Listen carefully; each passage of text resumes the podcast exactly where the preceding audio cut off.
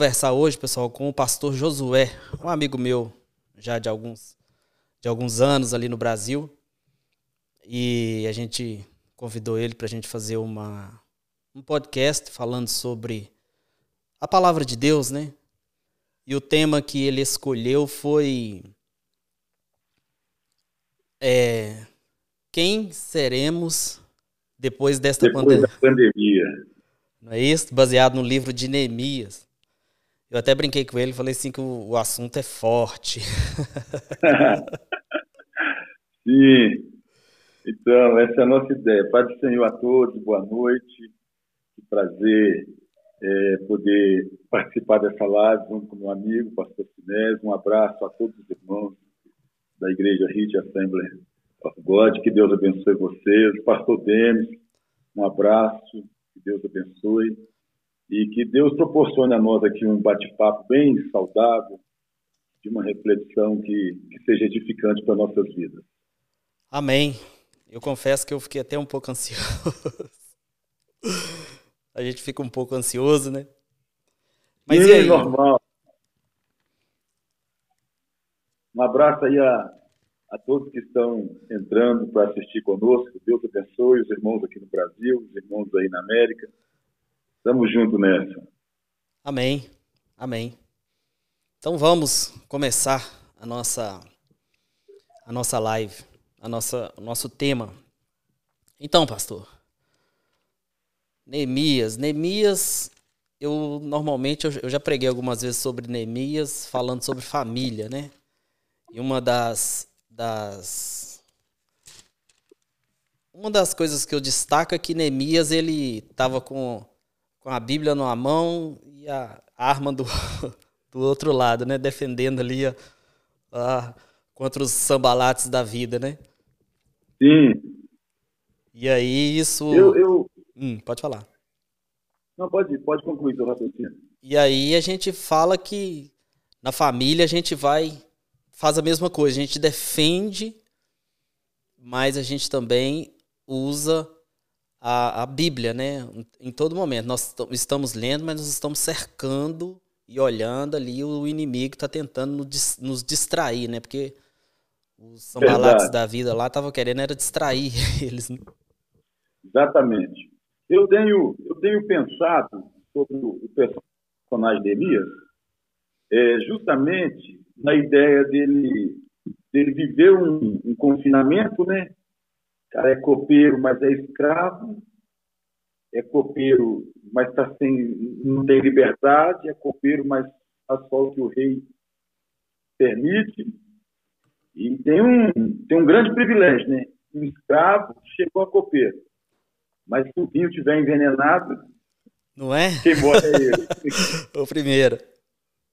E ele, e ele tem essa, essa visão de restauração de Jerusalém.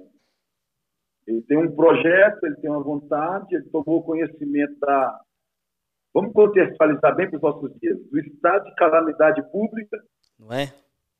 de, de Jerusalém.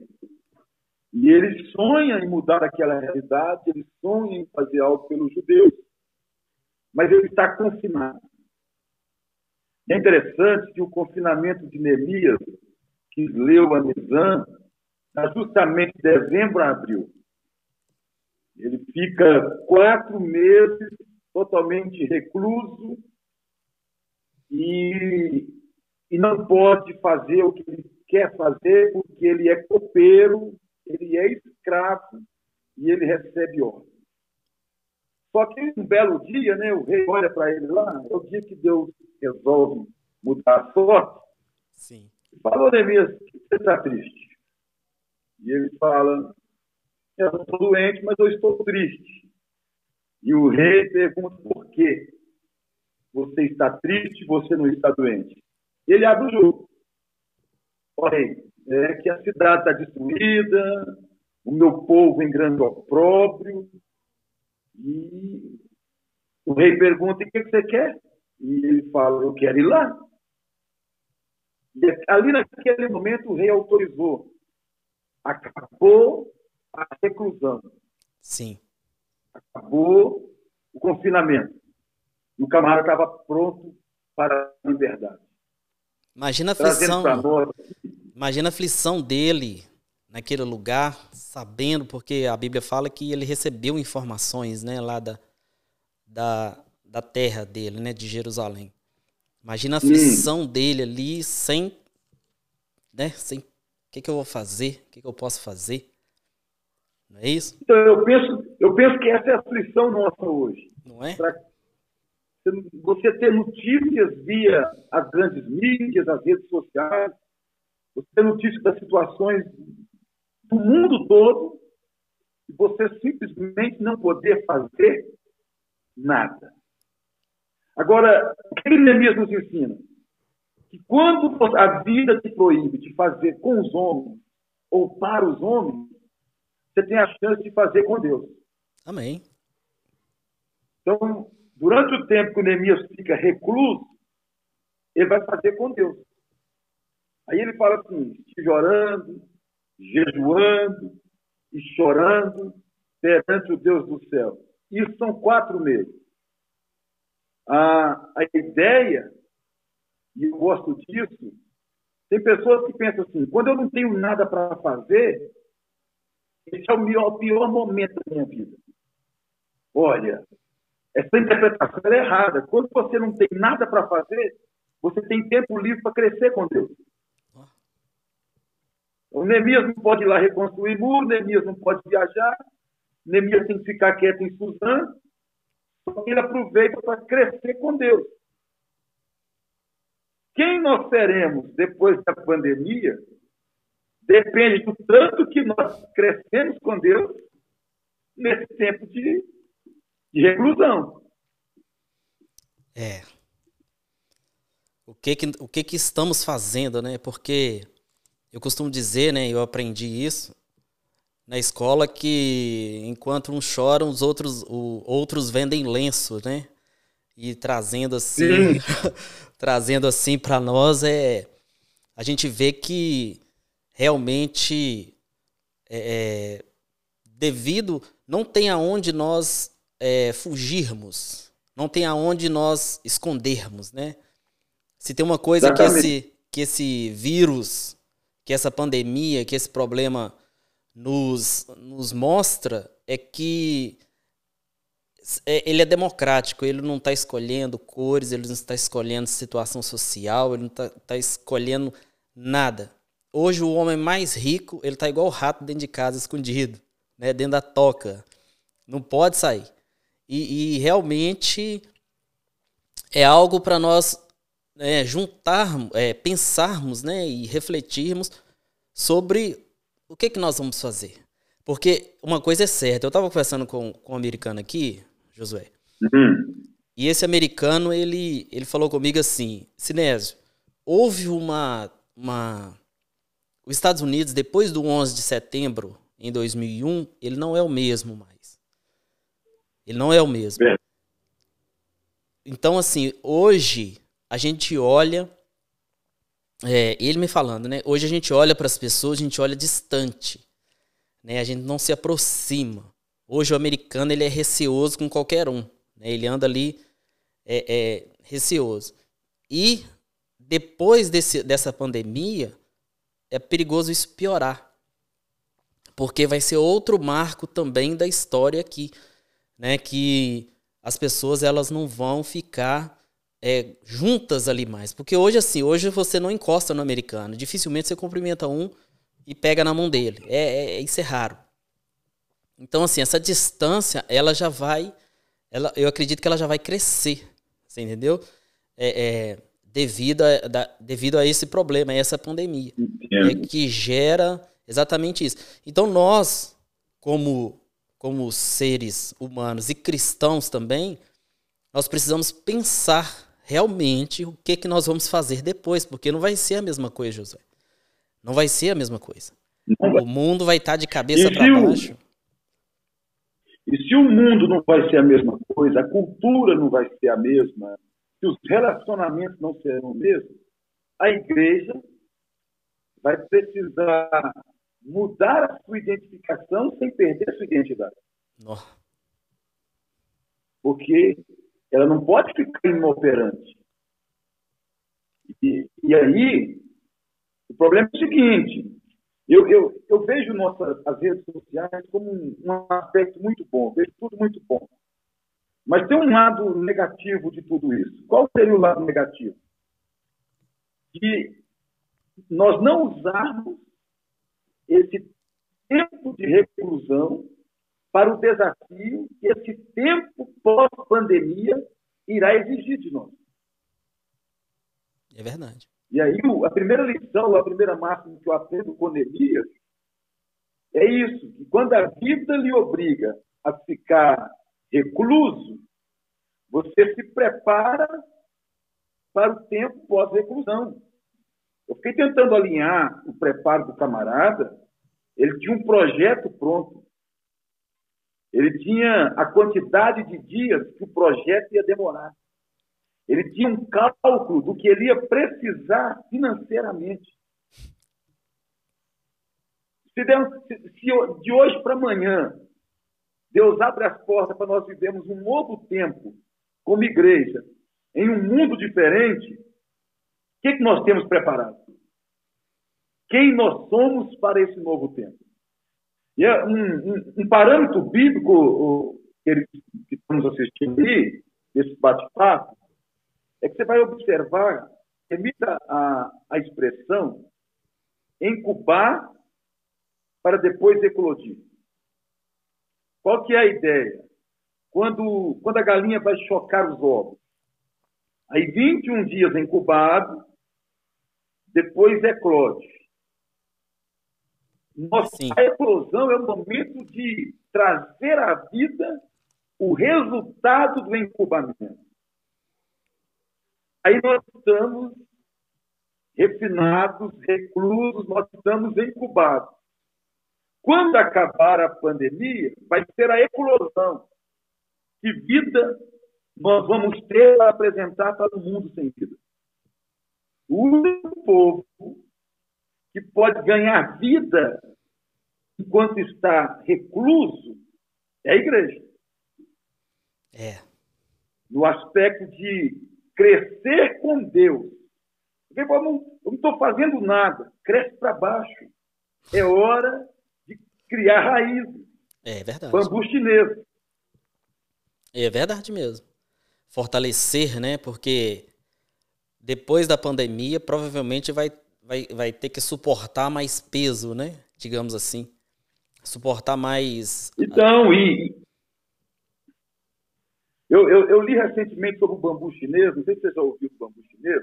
Já ouvi falar. Ele, você, você planta o bambu chinês e ele, e ele, durante cinco anos, ele continua com 25 centímetros de altura. Você pensa que perdeu tempo. É cinco anos e ele com 25 a 30 centímetros de altura. Porque os primeiros cinco anos do bambu chinês, ele só cresce para baixo. E a sua raiz desce, atinge 18 metros, Nossa, 25 metros, chega a atingir 25 metros.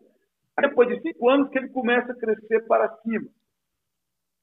E ele suporta o vento que for, porque ele cresceu para baixo durante cinco anos. Eu penso que esse tempo de reclusão é um tempo de nós, como igreja, crescer as raízes. É, e, e meios da graça, leitura, devocional, intimidade com Deus, derramar na oração. Se nós não aproveitarmos esse tempo, nós vamos encontrar de novo simplesmente para bater a saudade. Não pode. Não pode, não. Não pode. Temos, temos que estar melhor, sim. Eu estava conversando com o, com o pastor Denis e eu acho que foi com ele mesmo que eu falei é, que nós, nós estávamos conversando.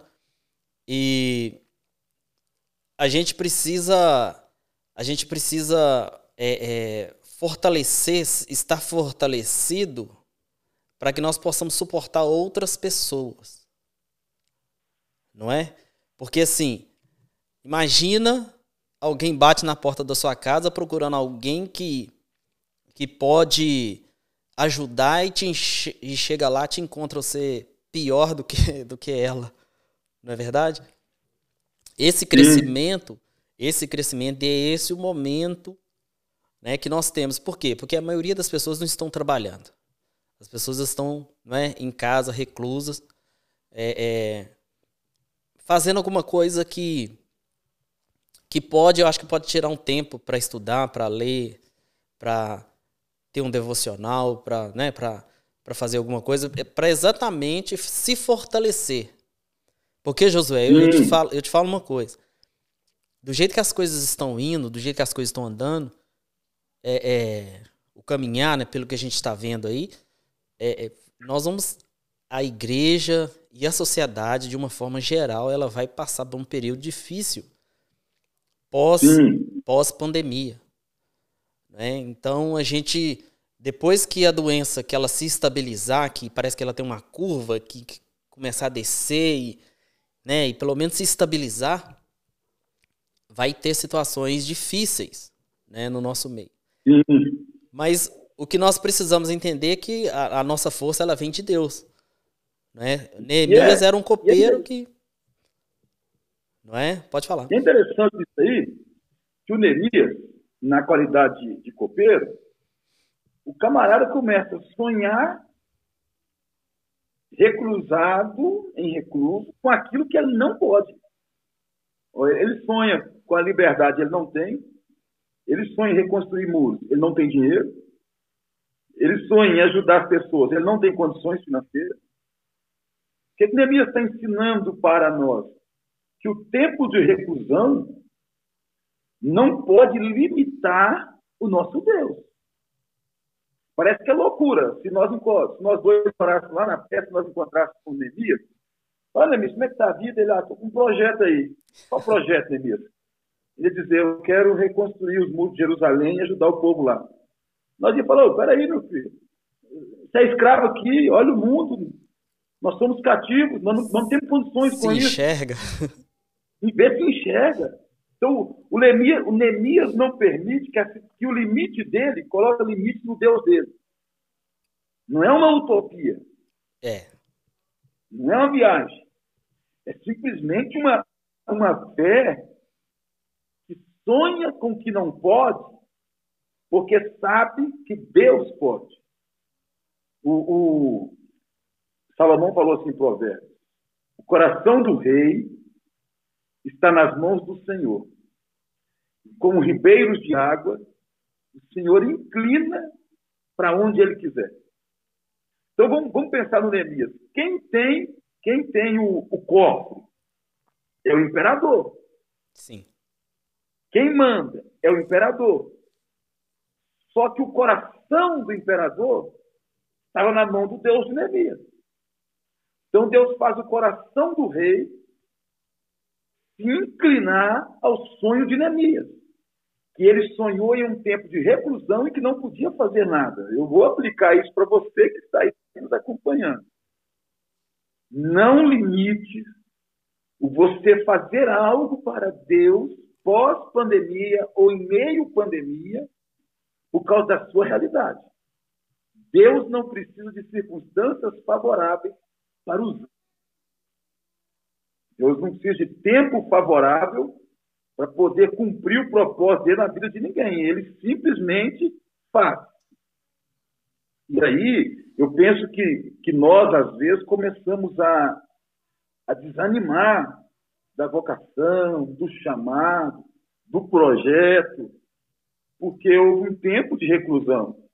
E o Neemias é o seguinte: o camarada, nada, nada na realidade dele proporciona mas ele tem fé num Deus grande.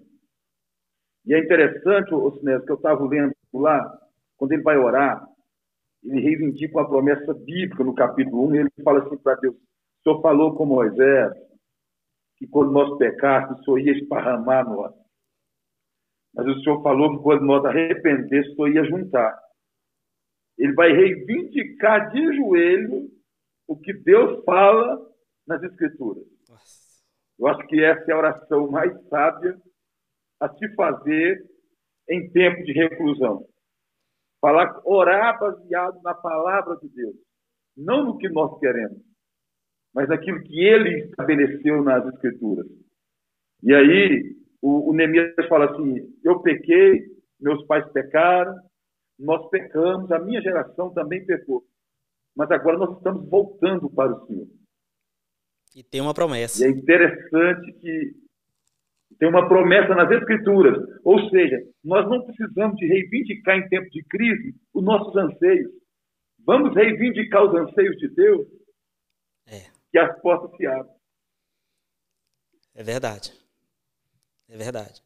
Orar a palavra e saber qual que é o propósito de Deus para nós, né?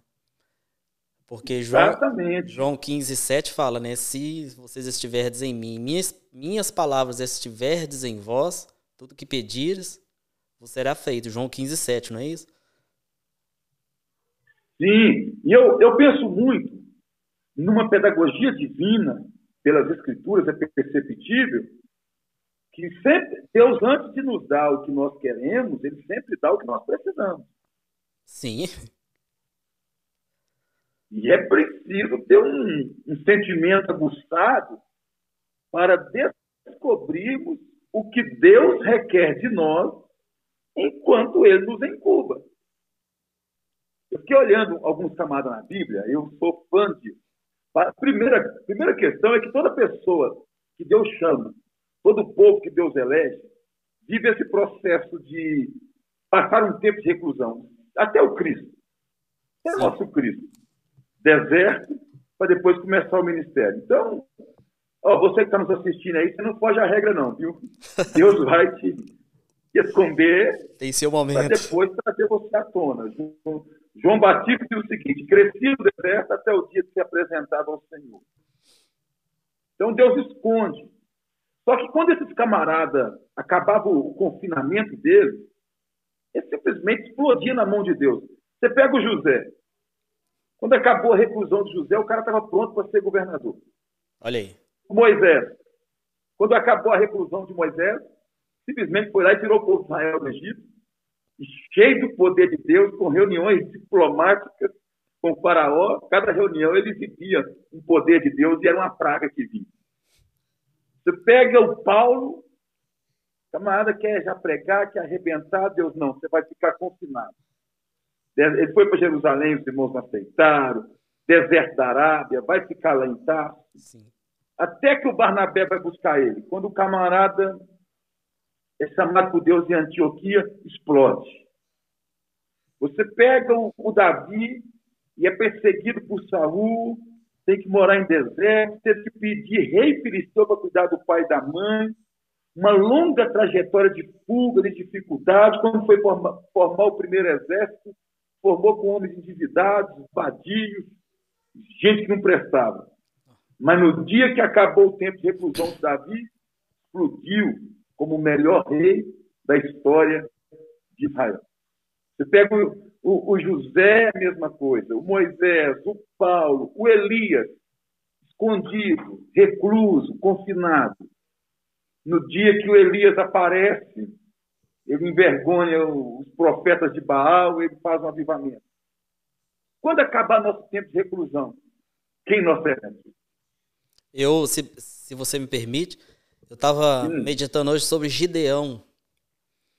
Gideão estava num período também recluso antes né, da, de, de ele lutar ali contra os midianitas, mas antes ele estava trabalhando e fazendo algo né, para o povo dele.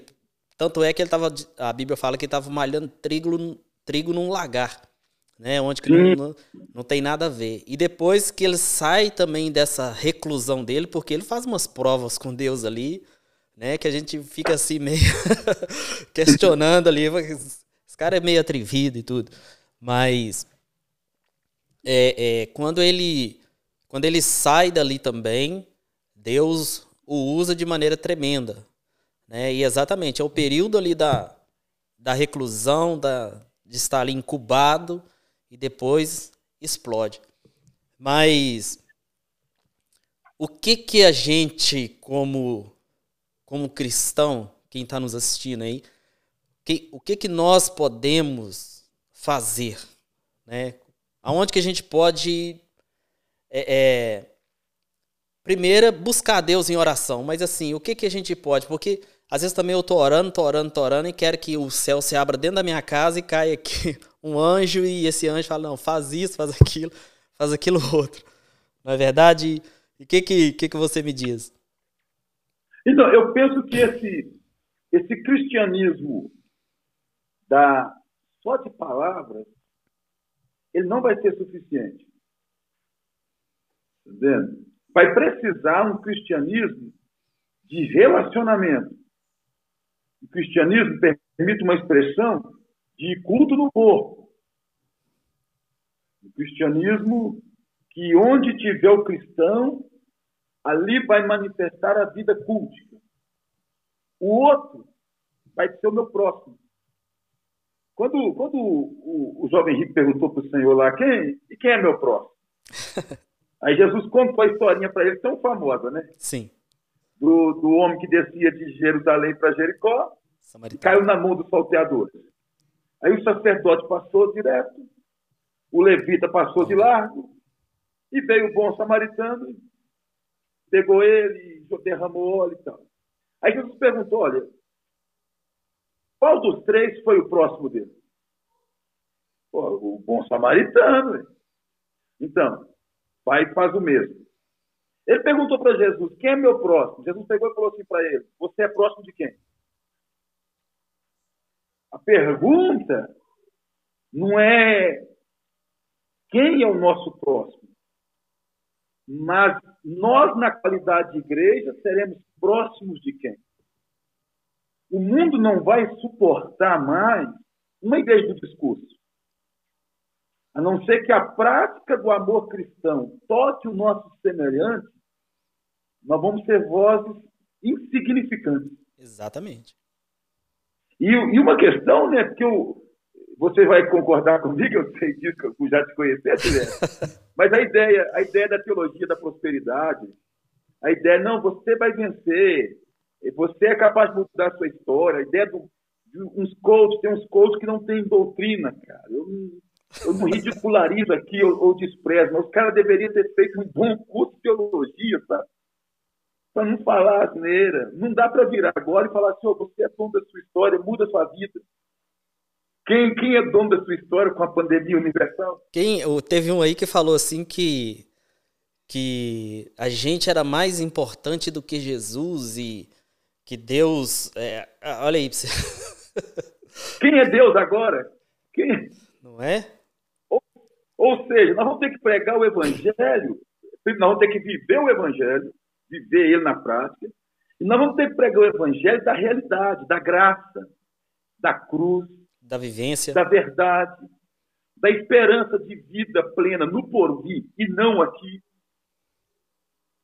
é. da esperança de vida sem lágrimas na eternidade e não aqui.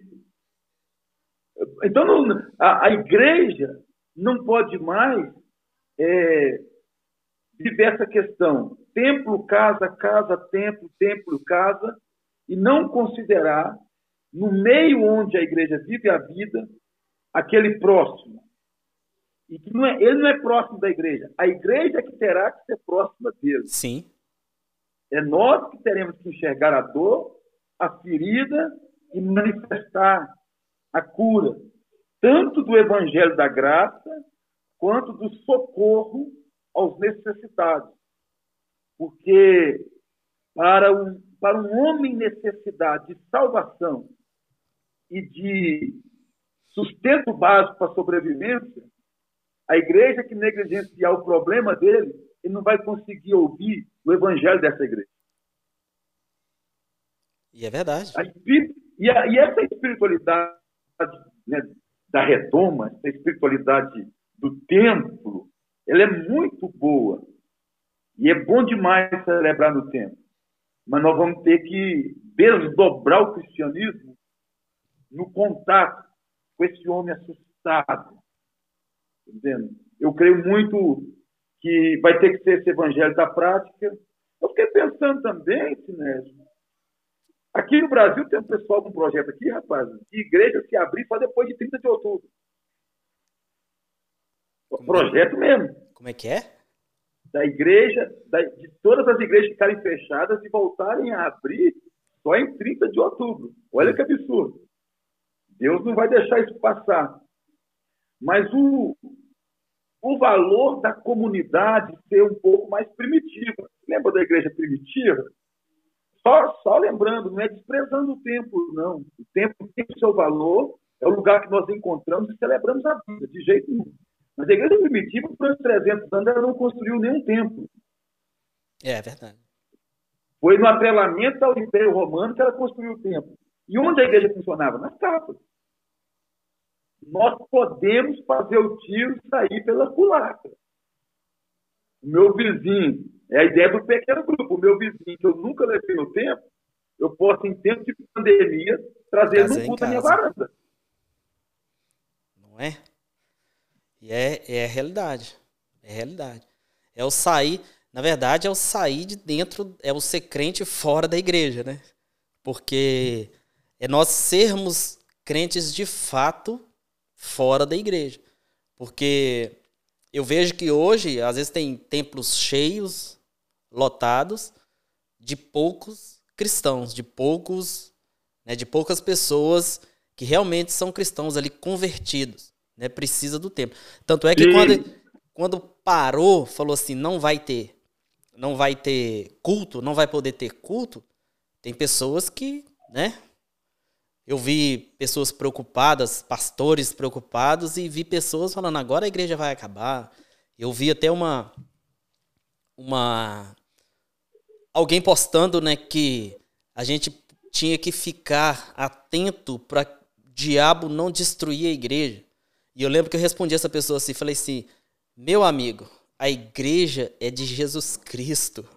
Ela sobreviveu dois mil anos aí, não foi uma pandemia, não. Sofreu, cristãos foram comidos não, vivos. Por... Não, não, e cristãos foram comidos vivos por feras, trancafiados. Quem leu a história da cata... a catacumbas de Roma, ali as pessoas que viviam, os cristãos viviam enjaulados dentro daquele não é, vai ser uma pandemia que vai estragar a igreja. Quem é, sustenta a igreja é o Espírito Santo. Se não fosse, já tinha acabado. Na, na diáspora ali, depois do, do de, de, Jesus ali, ó, já tinha. Não é, não é verdade? Já tinha acabado tudo, já ninguém estava querendo, não. Mas quem sustenta é o próprio Espírito Santo de Deus. Ele falou assim: Eu vou e vou deixar com vocês um consolador. E esse consolador, ele é suficiente para nos dar essa paz que nós sentimos em, em meio a essa, essa turbulência que nós estamos vivendo. As pessoas hoje elas não estão elas não estão entendendo exatamente isso. Elas estão achando que essa pandemia ela vai destruir a igreja. Ela não vai destruir a igreja. Não vai, não vai. A igreja. O Felipe Anser, Pode falar. Felipe Anser ele usa a seguinte expressão: a igreja é um navio em alto mar sofrendo tempestade mas vai chegar no porto final, no destino final. Aí. Aqui, o que, que eu fiquei percebendo é que parece que está faltando uma base mais doutrinária e bíblica. As pessoas, às vezes, fazem uma leitura mais sentimental e baseada em achismo do que na própria revelação das Escrituras. Tem muita gente vendo, permita uma confissão, tem muita gente vendo o vírus chinês, como diz o tem muita gente vendo o vírus chinês como um sinal do apocalipse. Não é? Ou tem gente já fez até texto que seria o cavalo amarelo do apocalipse. Meu Deus. Gente, quando for dezembro, esse vírus acabou, sabe? E ninguém lembra mais do vírus. Todo mundo passando Natal, ninguém lembra mais do vírus. Só na retrospectiva. Agora, se é, agora, se tem um sinal aí claro, é, pior do que o vírus, ou um sinal mais evidente da escatologia bíblica, é o que esse vírus está revelando sobre o coração do ser humano. Você percebe ações de líderes políticos, por exemplo, que para eles, quanto mais o vírus matar, melhor é. Então, é o, condi a, o, condicionamento, aquilo que a crise revela sobre a iniquidade no coração do ser humano, é um sinal da escatologia maior do que o próprio vírus. É verdade. Porque um dos, sinais, um dos sinais do fim do tempo é esse apodrecimento do ser humano. essa iniquidade, essa perversão. E, e, o vírus revela que o ser humano ele é pior do que nós pensávamos. Rapaz, eu fiquei em choque com a, com a reportagem aí de Nova York, das crianças. O que, que é aquilo debaixo de túneis, lá, os corpos que acharam, sabe? O sacrifício de criança, o tráfico internacional de criança. Um negócio que vai explodir, que vai chocar o mundo. E, e, e você perceber que o vírus revela um ser humano bem distante de Deus. E esse sinal de escatologia, tratando de escatologia, esse é um sinal maior do que o próprio vírus. É. A igreja, no caso, permita-me concluir que o raciocínio, a igreja precisa basear nesses tempos, tanto durante quanto depois, sempre na doutrina bíblica. Eu recebo, confesso aqui, eu recebo mensagens no privado de crente em crise, porque viu um vídeo do, do YouTube. Sabe? E aí o, o herege, o palavrão, o cara sem Bíblia, vai lá e faz um vídeo, um crente tem um vídeo, e ele procura um pastor, e está em crise, olha isso, olha isso. E eu fico pensando, meu Deus, onde está a estrutura na palavra de Deus? Não era para nenhum cristão estar assustado. Está na Bíblia, não é? Eu, eu, eu, eu, penso que essa, essa pandemia ela vai nos, nos redirecionar na questão de prioridades. Né? Sim. Trazer ali, é, é, nos mostrar realmente que tem valor. Né? Nós vamos ver é. que hoje não adianta, José. Eu estou num país país é rico, entendeu? Pessoas aqui multimilionárias. É, eu, eu, trabalho na construção aqui e a gente vê, eu já trabalhei em casa que custa 25 milhões de dólares, 30 milhões de dólares. O que, que é isso? Né? E você pega isso tudo hoje, com tanto dinheiro, com esse, a pessoa está enclausurada. Então, assim, é isso mostra, isso mostra pra gente o, o objetivo, né? Os, as nossas prioridades. Principalmente nós como, como cristãos. E agora eu falo para quem vive aqui. Porque aqui é muito mais que no Brasil. Porque aqui as pessoas, o dólar aqui, ele é um mamon de verdade.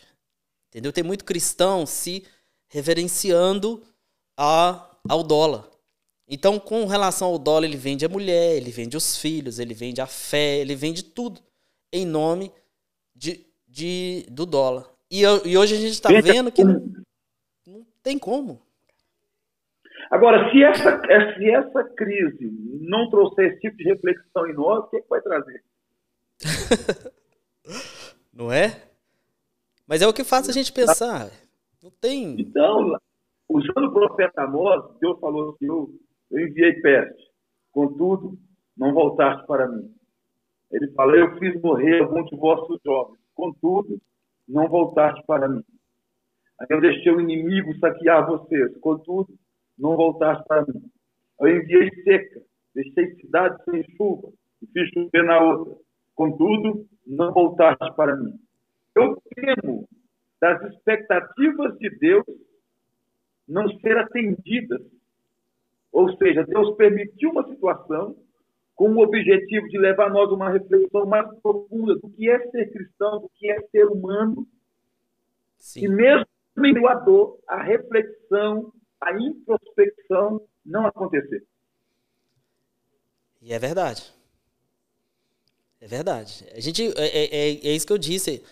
As pessoas, é, dentro dessas prioridades, a gente vê hoje, por exemplo, num país igual o nosso aqui, rico. Né? Foi ontem, anteontem? Acho que foi anteontem. Foi anteontem. Eu saí daqui para poder levar uma cesta, algumas coisas para uma pessoa que está em dificuldade.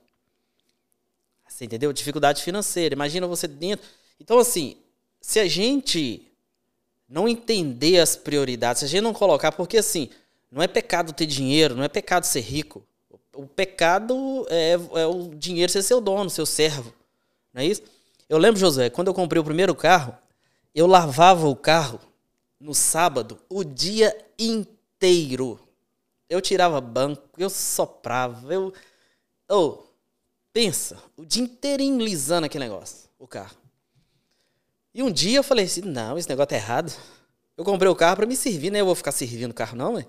Dá uma lavada nele aí, uso, não tá servindo, eu vendo depois e, né? Então, assim, o que as pessoas estão fazendo hoje é exatamente isso, entendeu? Elas estão dando valor àquilo que o dinheiro pode comprar, que o dinheiro pode pagar, né? E desprezando aquilo que nada pode comprar. Então, se você pegar, por exemplo, assim, olha, uma família estruturada. Dinheiro não compra família estruturada, de forma nenhuma. Não compra. Não compra. Quantos milionários não queria ter uma família, queria ter, daria tudo. Eu escutei uma vez um cara falando, aí eu daria tudo para mim ter uma família, para mim. Mas não tem, o dinheiro não compra isso. Não compra uma família, não compra saúde. Né? Não compra. Tem pessoas jogando sua saúde no lixo aí e depois vai tentar comprar, não tem como. Né? Como diz o pastor Claudio, na hora que a dona lá preta bater na, na porta e falar assim, seu número foi sorteado. Você vai, não tem jeito. Não é isso? Acabou. Não, não, não tem jeito. Você adiantou o processo, agora, agora já era. Então, assim, é, essa questão dessas prioridades, né? Coisa que o dinheiro compra, se você perder, o dinheiro pode comprar depois. Não é isso? Se você não ganhou dinheiro aqui hoje, aqui, amanhã você ganha. E eu, a, a, nós passamos recente agora por uma lição da escola dominical, não sei se você lembra, falando sobre mordomia, o ano passado. Sim. E, e eu lembro que eu ministrei as três lições dessa, dessa revista. E ela me ensinou muito exatamente isso. Eu não tenho nada. O que eu sou é administrador. Se eu não glorificar a Deus com o que Ele me deu para administrar, eu não sirvo para nada. Eu, né, posso, posso abandonar tudo. Eu posso pegar aí no coach, posso fazer palestra de. Igual eu trabalho com informática, eu posso fazer palestra de informática, de tecnologia, enfim, posso. Porque se, se é Deus que me deu, igual, igual você falou, o próximo lá do, do, do samaritano era aquele que estava precisando. Se eu não reconhecer que eu sou o próximo daquele que está precisando, não preciso de nada. E é, e é interessante que no, no, todas as vezes nas escrituras que Deus investiu em alguém, Deus pensou no outro. Deus nunca investiu em alguém para que o fim fosse aquele alguém. Então, bom, você pega o chamado de um cara, por exemplo, o, Moisés, o Abraão. O chamado do cara é grandioso demais. Sim. Mas quando Deus chamou ele, eu estava pensando em todas as famílias da terra. Sim. A, a visão do todo de Deus é muito maior. Ele escolhe um pensando no todo. Ele escolhe o Abraão pensando em todas as famílias da terra. Ele escolhe o Moisés pensando em tirar um povo do Egito. Ele escolhe o Davi, mas é a nação que ganha um rei. Quando ele manda o próprio filho, é a humanidade que é alcançada pela graça. Glória a Deus. Agora, quando você, quando você, eu, quando uma pessoa é um nesse projeto de Deus, é graça. E se, você, e se a gente não entender que o que Deus deposita em nós é para derramar, nós, nós nunca viveremos dentro das expectativas de Deus. E essa, igual você pontuou aí, essa pandemia veio para nos nivelar por baixo. É, com certeza. Quem não precisa de alguém hoje? Exatamente. Ah, pega um empresário aí, pega um, um, um dono de uma, uma multinacional e se o, se o outro parou, o negócio dele parou. É, então. É o ciclo. Mas, mas o, o, a questão nossa principal é se, se nós não amadurecermos com tudo isso. Sabe? Se a, se a, se a dor humana não nos tornar mais humanos, é, é o fim. É o fim. É o fim, é o, é, é, é, o, é o fim do, do, do ser humano entre os humanos. E isso não é só para cristãos, isso é para o ser humano. Isso é para o ser humano. Isso é para o ser humano. E ainda mais para o cristão, que é uma. Tem, precisa ser uma referência melhor. Afinal, o próprio Cristo falou que nós somos sal e luz desse mundo. Não é verdade? Sal da terra e luz do mundo. Né? O que, que o, sal o sal faz? Então, nós precisamos é, é, entender isso. Tem, tem, tem pessoas que não entendem. No caso de Neemias mesmo, ele volta, né? Ele é levantado lá e ele volta. E ele faz ali um grande trabalho, igual você falou. Eu gostei daquilo que você falou. Ele tinha projeto, ele sabia o que, que, que ele queria, ele sabia o que, que ele ia gastar, e ele sabia até o tempo de execução do, do projeto ali. Né? Então, assim, durante esse tempo. E outra coisa.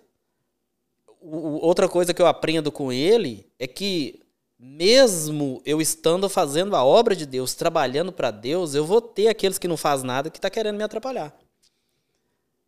No caso de Sambalat e Tobias, que aconteceu com eles foi exatamente isso. Então, assim, eu não estou fazendo e eu vou atrapalhar quem está fazendo. Né? É por isso que Hebreus né, 12, é 2, né, que fala, olhai para o seu autor, né, início, consumador. e consumador, que é o, vai dar nele também da sua fé, da nossa fé.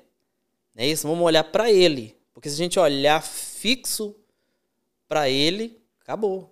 É isso que vai, porque aí pode levantar Sabalates, pode levantar Tobias, pode levantar quem quer que seja, que você vai continuar fazendo a obra de Deus. E quem não gostou. E, e o Neemias, no tempo que ele ora, chora e jejua, no refinamento dele, lá na reclusão, o, o, o Neemias cria uma resiliência, né? Sim. E aí, um abraço aí, Osiel, irmã Judite, um abraço, Kaique. O Neemias, Neemias cria um, uma resiliência. Quando vem a perseguição, o camarada sofreu perseguição, Sim. Calúnia, até proposta para congregar no bar do homem, o camarada simplesmente ele, ele tem uma resiliência que foi gerado no tempo de reclusão. Sim. E, e, e, nós, e, se, e se tem algo que a igreja, a liderança vai precisar nessa pandemia e pós-pandemia é dessa resiliência, fruto da intimidade com Deus no período em que estamos reclusos. Eu, no meu caso, como um, um, um pregador, né, é, eu, eu, eu vi os cancelamentos das agendas agora, normal, está tudo parado, então cancelamento de agenda. Mas tem pastor que já cancelou setembro, outubro, novembro, não estou vitimizando aqui, não, mas é que eles já enxergaram que o andamento pós-pandemia será de não ter condições de cumprir aquela escola bíblica, aquele congresso.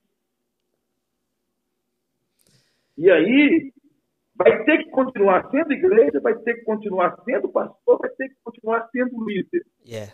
A resiliência em Deus a fé em Deus, a convicção de chamada, fica evidenciada se era uma aventura ou se era um chamado nesse momento. É. Ou seja, o poder da crise se revelar quem nós somos. É, e, e fica também outra questão se o valor é em divulgar ou se o valor é em receber. Não é isso? fica, fica aí também a. É porque tem, tem muito disso também. Tem gente que leva isso por, por um lado totalmente comercial da coisa. Não é isso? Tô, totalmente comercial. Tem pessoas que. É totalmente comercial. Eu vejo, às vezes, é, é pessoas me falando: ah, me leva lá para pregar na sua igreja. Eu falei assim: ah, lá na igreja não é eu que defino isso. Lá não é eu que defino isso. Então, já, graças a Deus que não é eu que defino. Porque até mesmo aí no Brasil, quantas vezes os pastores aí falavam assim, ah, fulano quer pregar, mas ele tá pedindo oferta de não sei quanto e tá. Assim, eu não. não, não, não é, é, a gente, senão a gente entra para um lado também de, de, mercantilizar a coisa, né? Aí eu vou lá para João 10, né? Que aí é, vem, trazer exatamente o que Jesus fala lá em, em, em João 10. Mas, por outro lado também, é, é aquilo que eu falei, é as prioridades é as prioridades. Né? Qual que é a prioridade que nós vamos nos direcionar agora? Prioridades com relação ao, ao que, para onde que nós vamos, não é isso? Porque é, é, Neemias ele tinha, falou assim, eu saindo, eu tenho um projeto. E eu vou construir meu projeto. Eu vou fazer meu projeto. Não é isso? E nós? Cada um de nós. Essa é a pergunta que nós iniciamos essa, essa fala. Não é verdade? E nós? O que, que nós vamos fazer? Como que isso vai acontecer? Não é isso? O que, qual que é o meu projeto para daqui alguns alguns meses que eu acredito. Isso, isso é passageiro, eu também acredito que isso é passageiro. Vai deixar um, um rastro, vai deixar uma marca, vai, vai ser um ponto de. Como é que fala? De. de né, um ponto de. De referência, mas. É, é, é, o que, que eu vou fazer depois? O que, que nós vamos fazer? E, e é, um, é, um, é aquele tipo de desafio, né? Por exemplo, Noé, quando, acaba, quando o dilúvio acaba, saiu da arca. A vida continuou. Ele viveu mais 300 anos. Ou seja, tem vida pós-pandemia. É. E, e, e às vezes nós conseguimos focar na arca, atravessar o dilúvio e quando acaba o dilúvio. O que, que, eu vou fazer? Que é hora de sair da arca e de novo povoar o mundo. O que, que nós vamos fazer? É Noé se deu mal, que ele embriagou. Um camarada que era 500 anos justo, teve lá aquela aberração de dançar nu diante dos filhos. Ficar nu. Então, eu, eu aprendo com Noé ali que é preciso se preparar para o pós-dilúvio. É pós-quarentena. E, e não só se preparar, você pontuou muito bem. Se as nossas prioridades não tiverem sido, não tiverem ganhado um, um significado melhor, se nós não tivermos aprendido com a pandemia que os valores precisam ser outros, que igreja. Oh, vou, vou falar uma frase que veio no meu coração hoje pensando. Quando estava tudo normal, a comunidade não cristã sabia onde estavam os templos. Já que não estamos mais frequentando os templos, a comunidade precisa saber onde estão os cristãos. É. E é verdade. Porque se a referência para a sociedade dos cristãos são os templos, a sociedade agora então está sem referência. Nenhuma. Nenhuma. Daí, isso aí destrói a gente. destrói. Porque o, o, mundo conhecia a igreja por causa dos tempos. Os tempos estão fechados, cadê a igreja para o mundo conhecer? Ai, ai. Mas que bom esse bate-papo, viu? Ó, oh, rapaz, você tá doido. Bom demais. Fala um pouco sobre você, Josué, para o pessoal te conhecer. Ah, o que, que você faz, o que, que você estudou? Olha, hoje, hoje eu estou na, aqui no Templo Central de Belo Horizonte, congrego aqui no Templo Central. Eu tenho o Instituto Bíblico, IBG, que é o Instituto Bíblico Graça. Nós temos uma turma na cidade de Lagoa Santa, aqui em Minas Gerais, no Brasil. Temos é, três turmas em Belo Horizonte, lá na, no nosso prédio do Instituto, que é nas segundas-feiras, nas terças-feiras e aos sábados de manhã. Fora isso, também, eu sou pastor auxiliar lá na Central, sempre que posso e que sou solicitado, sirvo a minha igreja Sim. e cumpro a minha agenda, sabe, de, de viajar para onde sou solicitado, pregando, amo fazer isso. Apesar de que quero, fico assim, sabe, repensando. Esse tempo mesmo fez eu repensar.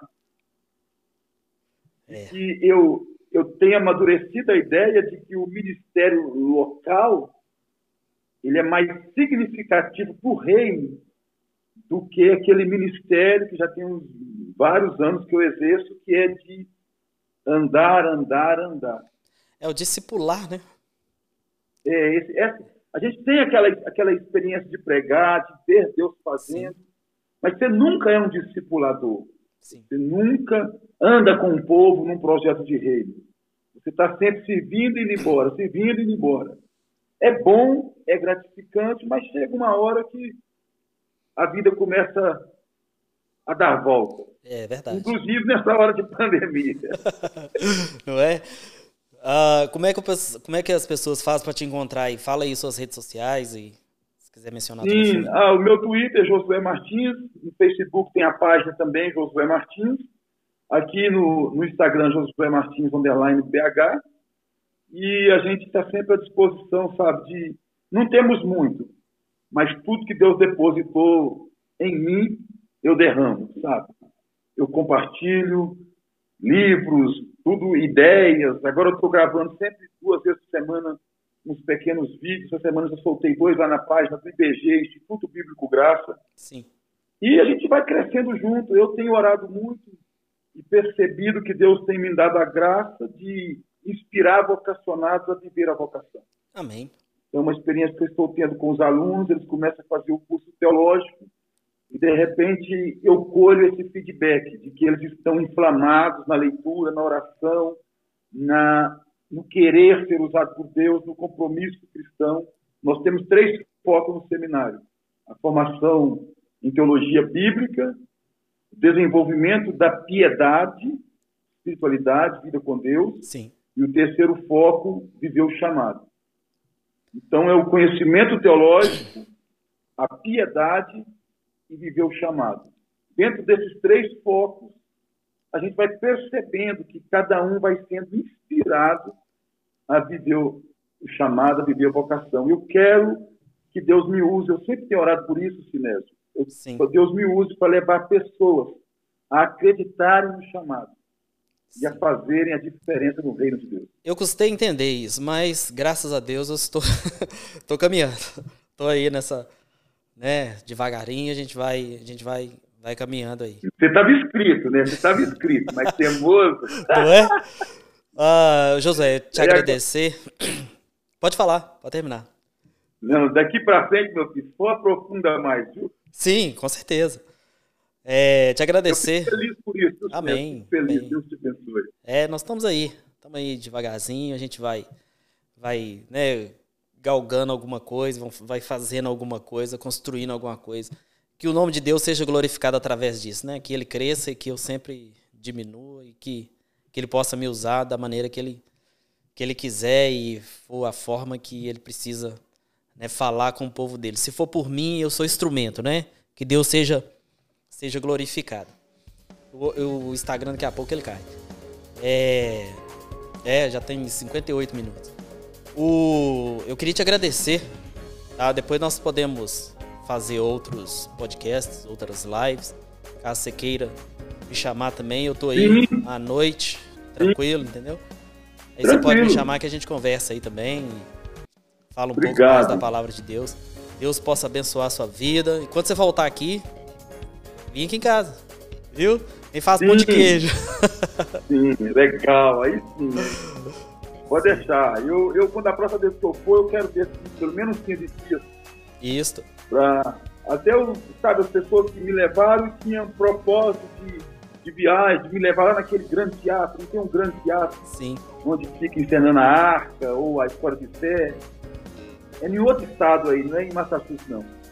Eu já ouvi falar. E também. aí eu não pude ir porque. Correndo eu não demais. pude ir porque. Correndo demais. Eu quero me programar por uns 15 dias, 20 dias. Osinés, um abraço aos irmãos que estão assistindo, pastor Denis, a toda a igreja, os irmãos aí na mesa. Gente, obrigado. Deus abençoe a todos vocês. A live aqui do, do Instagram caiu. Deus continue abençoando a cada um de vocês. Bom, Deus abençoe.